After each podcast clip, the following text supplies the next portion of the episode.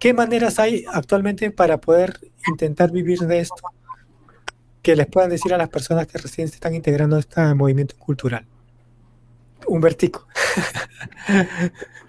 Eh, bueno, hermano, a ver, en mi caso particular, yo tengo el trabajo del estudio.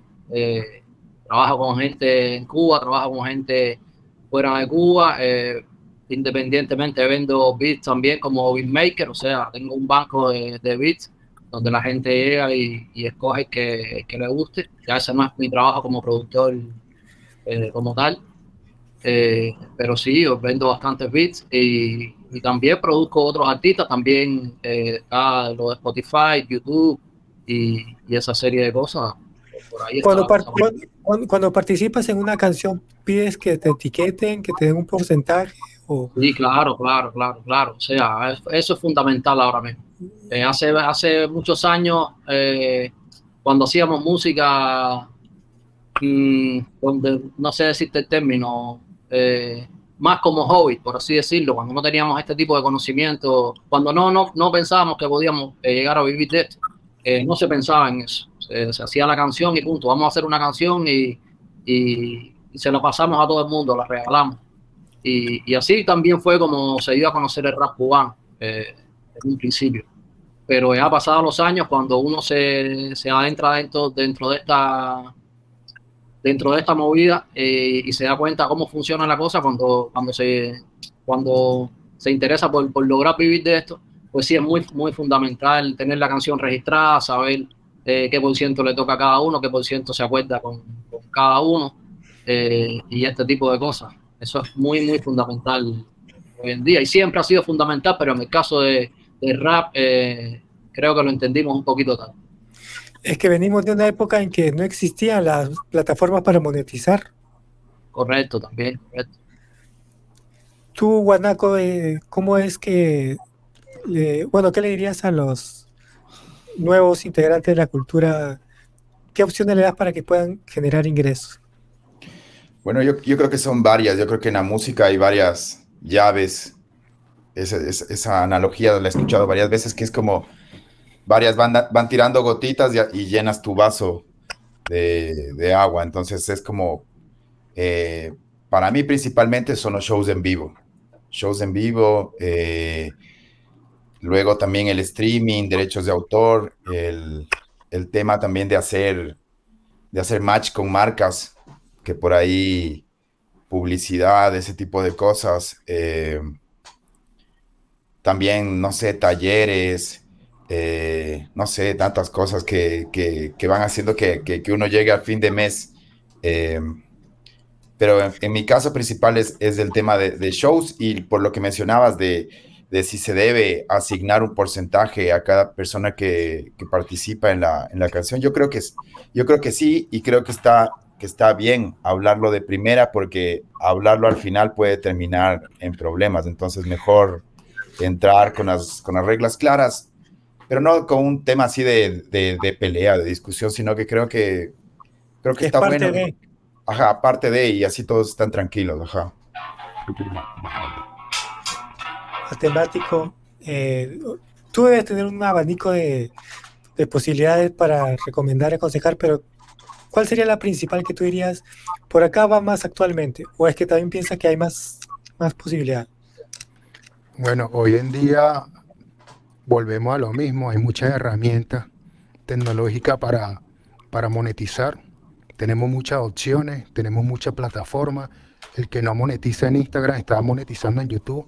El que no monetiza en YouTube está monetizando en Twitch o en TikTok. Hay muchas posibilidades, pero eh, a mí me llegan chamitos así que no han hecho ni siquiera el tercer bit, cuarto bit para un artista y me están preguntando cómo se monetiza. Sí, y, eso pasa. Y aquí lo más importante, más allá del monetizar de la noche a la mañana, es crearte tú como artista, productor, beatmaker en el tiempo. Hoy en día yo vivo de la música, vivo de hacer instrumentales para artistas, de producir para artistas y me pagan bien, no precisamente porque de la noche a la mañana conocí cómo era la monetización sino que en el tiempo creé un proyecto personal donde hay una trayectoria y comencé desde el principio, comencé produciéndole beat malo, beat demasiado, como decimos nosotros en Venezuela, chimbo, que suenan horrible a mi vecino o a mi primo o lo otro. Y, y hacía hasta un álbum por, no sé, por un par de zapatos, por lo que sea.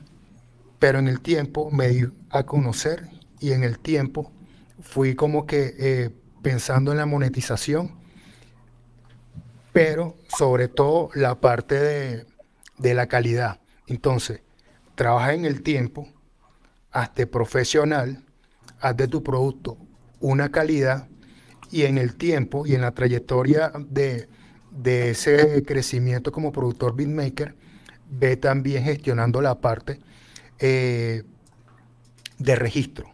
Entonces, más que pensar cuánto voy a, facturar, piensa primero que te tiene que registrar en ASCA o en VMI, que tienes que tener tu perfil, tienes que tener también eh, tu nombre artístico registrado.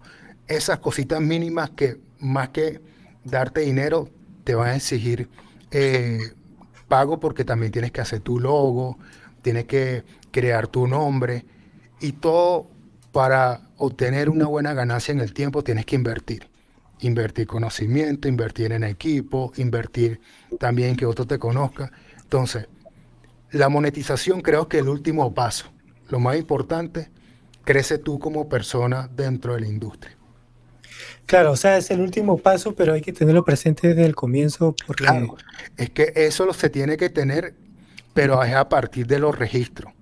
O sea, ¿cómo vas a pensar en monetización si no estás registrado en ASCA o en una entidad eh, dentro de tu país que, que protege la, la intelectualidad o, lo que es el, registro musical de composición. Entonces hay muchos beatmakers que no registran su música y hay países que sí ya registran eh, partituras, que registran, tú puedes registrar hasta las letras. Entonces muchas veces no piense cuánto va a monetizar, primero registra y luego piensa en eso. Ojo, es mi, mi, mi manera de ver las cosas y por lo que he aprendido dentro de la industria. Siento que en algún momento un productor que recién comienza o un beatmaker que recién está empezando puede hacer un tremendo beat que se convierte en un hit y nunca, nunca pidió su porcentaje, nunca se registró y al final va a perder. Acá creo que justo como decía el compañero, sí, de hecho me quedé pensando porque cuántos de los productores que tenemos acá están registrados. Y yo recién creo que más o menos estuve informándome sobre eso eh, por temas culturales de, gestión de arte, casas de culturas, y ahí era donde justo me estaban, me estaban dando esas recomendaciones, charlas sobre, eh, bueno, casi la APTAI y para de letras, de voz, y fui, fui averiguando también costos, todo eso, pero más por proyectos de cultura con el arte y todo en general.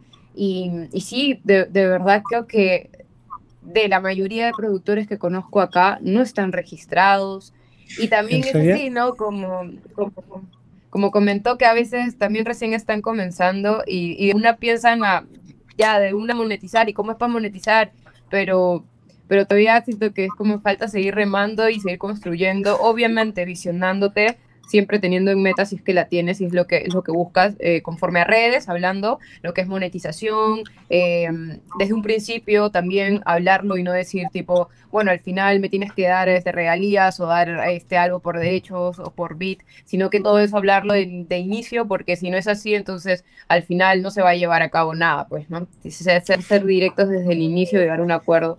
sí, disculpa que te interrumpa. Y es que eh, yo dije algo muy importante que, que tenemos que invertir, o por lo menos los chamitos que están comenzando, tienes que invertir primero en conocimiento. Y el conocimiento no se traduce a dinero, sino a tiempo.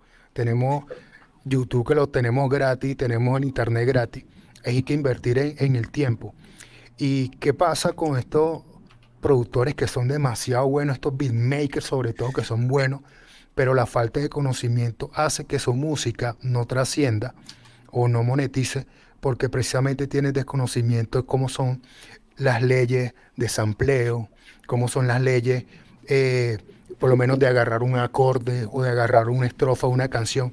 Y muchas veces tú no te das cuenta, tú subes tu música a las plataformas y no te, no te sueltan strike, no te, no te dan ninguna advertencia ni nada.